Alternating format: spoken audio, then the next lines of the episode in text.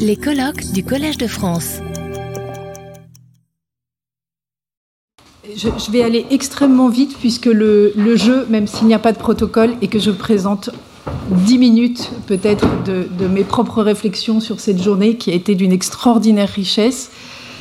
J'ai pris des notes, j'ai une quinzaine de pages de notes, il faudrait tout discuter. Euh, ensuite, l'idée, ça sera de vous poser des questions et d'essayer de, voilà, peut-être de tirer des grands fils sur cette question de la solitude euh, et de la foule. Et je, voulais faire une toute petite parenthèse, me faire un, plaisir personnel de dire que l'Institut Convergence Migration était très représenté aujourd'hui, puisque euh, Cécile Vermeau, Delphine Diaz, Osgué Binaire et moi-même sommes de cet Institut Convergence Migration, qui est un institut qui rassemble 700 chercheurs aujourd'hui qui travaillent sur la migration et les migrants.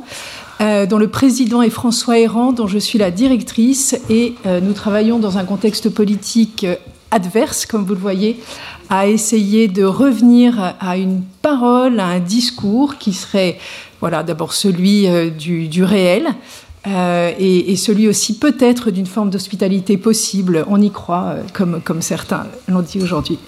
Voilà. Donc, je, je, vais je vais essayer très vite de ma position d'anthropologue. D'un côté, je viens de travailler pendant cinq ans dans les camps et les campements, notamment aux frontières, mais aussi de ma position de psy, puisque je suis psychologue clinicienne, psychanalyste à l'hôpital Avicenne, dans une consultation de psychotrauma avec des demandeurs d'asile depuis une quinzaine d'années.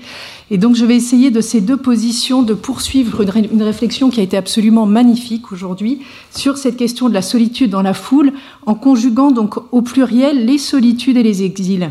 Et je vais poursuivre finalement ce chemin ou les solitudes d'un chemin incertain. Je trouvais le titre magnifique, c'est le titre de Cécile Vermeau, à travers euh, ce qui a été proposé ici, c'est-à-dire à travers euh, le récit. Et je me suis beaucoup demandé finalement euh, dans cette journée comment vous aviez réussi si bien finalement à mettre en forme certains récits sachant qu'un récit, personnellement, m'a bouleversé, celui, de, celui dont a fait part euh, Osgué, hein, qui mhm. était là directement, le récit de Shukram, qui ne pouvait même plus s'entendre parler et qui en devenait folle. Donc dans cette mise en récit impossible, finalement. Et puis euh, d'autres formes de mise euh, peut-être en récit avec les formes de, mise en image qui ont été euh, tout au long de cette journée portées par des documentaires que j'ai trouvé aussi tout à fait exceptionnels. Donc ce chemin qu'on a emprunté à travers plusieurs disciplines, hein, on a navigué dans l'histoire, à travers les langues, dans par la psychologie, la sociologie, la philosophie, la littérature. Tout ce chemin dont a pu dire la forte tension, je crois, entre les solitudes autonomie, un terme que vous avez porté, et puis euh, celui où s'exprimerait finalement le sujet qui saurait se protéger de la foule, et de l'autre côté, une solitude, cette fois-ci euh, tristesse, euh, par exemple, ou une solitude destructrice et mortifère, où là le sujet est colonisé par une foule anonyme. Euh, et au croisement de ces disciplines, euh, la solitude dans la foule me semble questionner au cœur la question du sujet dans le politique. Je crois que c'est vraiment ça qui nous a permis de réfléchir aujourd'hui à ces questions. En ramenant aussi la question éthique, qui a été ramenée peut-être plus en fin de journée euh, comme, un, comme un, un, tiers terme, je crois, sujet politique et éthique dans ces questions. Euh, je voudrais partir pour, euh, pour, illustrer un petit peu ce que je veux dire de ce, très beau dessin de Laura Gens, euh, donc, qui est une, dessinatrice et qui l'a appelé Solitude. Et c'est le premier dessin de la série des dix dessins qui illustre un livre qui est un livre collectif, en particulier de membres de l'Institut Convergence Migration, en tout cas d'une dizaine de ses membres, qui a été publié l'année dernière et qui s'appelle Lingua non grata, langue, violence et résistance dans les espaces de la migration et donc ce, titre de solitude qui inaugure ce, livre, finalement, euh, accompagne euh, un, chapitre qui commence sur le mythe de Babel. Et je pense que c'est autour des récits et des langues, effectivement, qu'on peut revenir sur la conflictualité qu'il y a au cœur des solitudes dont on vient de parler. Alors, le récit biblique, hein, je sais que vous on, a parlé, on vient de parler de, plusieurs récits bibliques, celui de Joseph et Youssouf, puisque c'est un récit qu'on retrouve aussi dans le Coran. Je voudrais dire aussi qu'en consultation, on retrouve beaucoup de récits et beaucoup de récits bibliques et beaucoup de mythes. Les, les ces, grands voyageurs, ces primo-arrivants, comme on les appelle, on leur a donné beaucoup de noms hein, aujourd'hui, euh, connaissent, euh, connaissent ces récits mythiques et souvent ont recours aussi à ces grandes figures mythiques. La figure de Babel, elle peut arriver aussi, souvent. Hein, ce, ce mythe de Babel qui met en scène la dispersion des hommes par celle des langues. Je crois que c'est ça qui est intéressant dans le mythe de Babel et dont la confusion finalement procède de la volonté, la volonté de Yahvé, d'empêcher les hommes de parler une langue commune et de se donner un nom. Et une fois la ville détruite, souvenez-vous, dans le mythe de Babel, Babel n'est alors plus étymologiquement la porte de Dieu, elle devient le lieu où les choses bredouillent et se confondent. Et finalement, vous avez la racine, le premier Babyloum en acadien, qui qui retrouve cette racine hébraïque de blabla, c'est-à-dire là où les choses se confondent et bredouillent. Et métaphoriquement, je crois que dans l'exil, cette dispersion des langues empêche de nommer les hommes, on a parlé de comment les nommer, de les penser dans la continuité et pour ce qu'ils sont. Ce sont alors ces catégories qu'on a cessé d'employer aujourd'hui, les exilés, les migrants, les réfugiés, les clandestins, mais aussi les stigmatisés, les LGBT, etc. Enfin, tous ces mots euh, qui viennent dans le discours pour tenter de catégoriser ce qu'on peine finalement à nommer comme autre euh, dans les camps d'exilés où, j'ai enquêté, en l'occurrence, se parle des langues étrangères, une diversité de langues qui empêche souvent les hommes et les femmes de se comprendre, mais qui donne naissance aussi à de nouvelles langues. Et c'est ça que nous avons voulu aussi investiguer en retrouvant ce qu'était, ce que pouvait être une langue de la migration et une langue des camps. Si vous voulez voir ce que ça donne, vous allez sur migralect.org et il y a là 2500 mots qu'on ne retrouve que dans ces camps et qui permettent à des camps et des campements où vivent 50, 60, 70 langues finalement de se parler, de trouver le moyen de se parler, avec des mots qui n'appartiennent qu'à ces espaces de contrainte et d'urgence, mais qui créent une forme de résistance forte. Euh, la pluralité des discours politiques aujourd'hui, médiatiques, sécuritaires, économiques, humanitaires, aussi psychiatriques, font violence, empêchent d'entendre des voix des voix de ces hommes et de ces femmes en migration. Et je crois ici que la dispersion finalement des hommes, des espaces, des langues, des discours rappelle qu'un des ressorts de ce dispositif politico-médiatique de l'asile est moins l'intelligibilité que la démonstration du pouvoir à l'imitation du pouvoir divin le mythe de Babel, hein, imposant et total. Donc l'espace de Babel, c'est à la fois l'impossibilité d'une communication entre les différentes langues, c'est la conflictualité des ordres des discours actuels sur la question des migrations, et c'est la violence au cœur du langage lui-même. Alors je vais restreindre un petit peu ce que, ce que je veux vous dire pour euh, finalement ne n'interroger que deux points. La première, c'est finalement quelle est la langue commune que nous cherchons aujourd'hui et dont on a, cessé de tenter de parler aujourd'hui? Et puis la deuxième, je ferai un petit tour euh, vers la peinture, dont je ne suis pas spécialiste, mais comme nous avons des grands spécialistes ici aujourd'hui, eh bien, je terminerai par quelques, quelques images qui, qui, je crois, sont fortes. Euh, je crois que ce qui interroge dans cette journée, c'est le décalage entre une société aux interactions et aux interrelations rodées, avec ses propres codes culturels, ses pratiques culturelles. Vous avez parlé de code du voir. Et puis la solitude de ces réfugiés. Alors, dans votre introduction, euh, Mick, vous avez parlé de l'état social et l'état d'esprit des réfugiés qui arrivent en Europe, sans attache, sans relation, sans langue commune qui permettrait de communiquer. Alors, bien sûr, la, grande histoire des migrations nous a montré combien, en fait, ces attaches, ces liens, ces loyautés, finalement, entre les pays sont continues combien les migrations sont le produit de circuits, de réseaux historiques, etc. Et pourtant, oui, il y a bien un crissement, il y a bien un décalage, une conflictualité, parfois des clivages, des délits, des dénis, d'une violence euh, inouïe. Euh, entre euh, dans, l'arrivée de ces personnes et dans la possibilité de trouver une langue commune, d'où cette solitude que toute la journée aussi on a séparé de ce que serait l'isolement ou de ce que serait l'essolement. Euh, d'autant que les langues, à ce moment-là, ne portent plus, non plus les moyens de porter la rencontre dialogique et se mettent à porter finalement les pertes, se mettent à porter la solitude et les séparations. Je voulais vous lire euh, là un, poème euh, aussi fulgurant, à mon avis, qu'un haïku de Edmond Jabès dans La clé de voûte. Ta solitude a combien de cris pour couteau?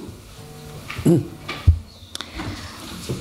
Cette solitude, cette impossibilité d'une langue commune, donc, est, au cœur de ce qu'on peut trouver comme lorsqu'on travaille comme anthropologue, mais aussi comme psychologue, puisque nous étions accompagnés de psychologues, d'anthropologues, de, sociolinguistes dans ces campements, aux frontières aussi, aux frontières euh, franco-italiennes, euh, également aux frontières du Calaisie, donc, euh, où au centre de la parole échangée, il y a la violence, violence du trauma, violence de l'exil, violence du cadre administratif, violence des politiques migratoires.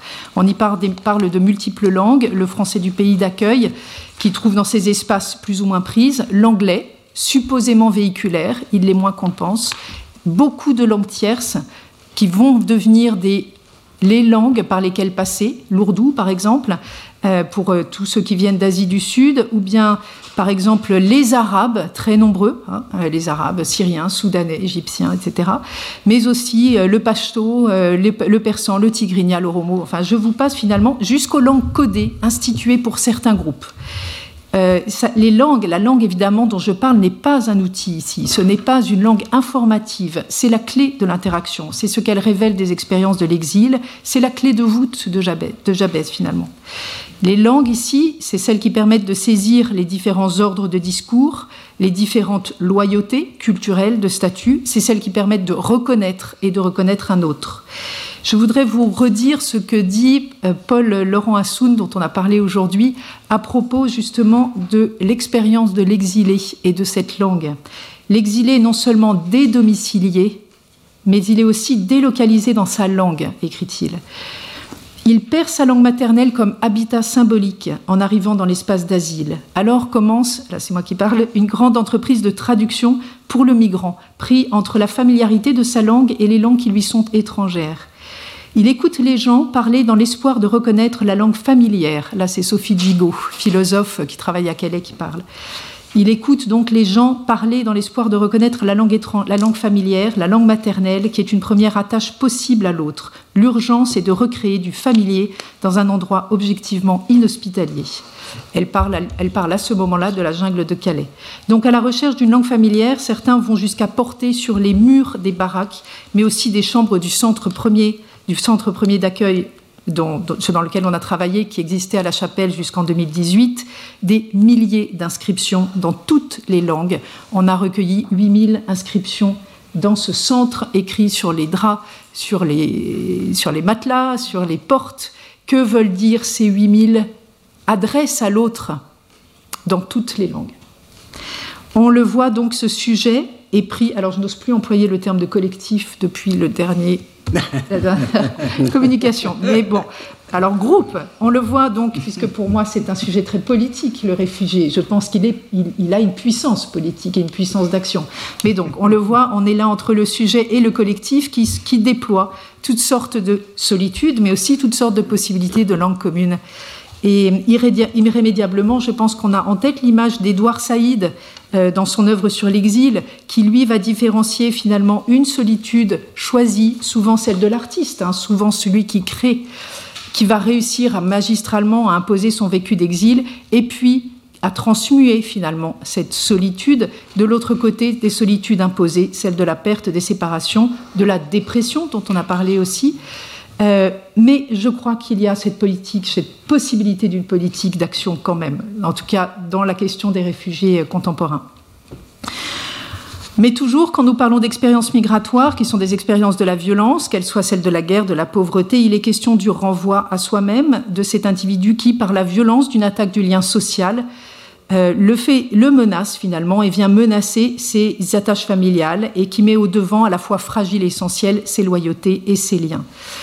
Je vais finir, je vais terminer donc un second point en, parlant euh, de la manière dont nous avons aujourd'hui dépeint rapidement euh, tous ces exils et toutes ces solitudes. Et je vous propose un tout petit voyage dans une exposition que j'espère vous avez vue, mais il est encore largement temps de la voir. C'est l'exposition de Anna Eva Bergman, euh, qui se trouve au musée d'art moderne, qui est stupéfiante comme exposition. C'est jusqu'en juillet, Courrésie.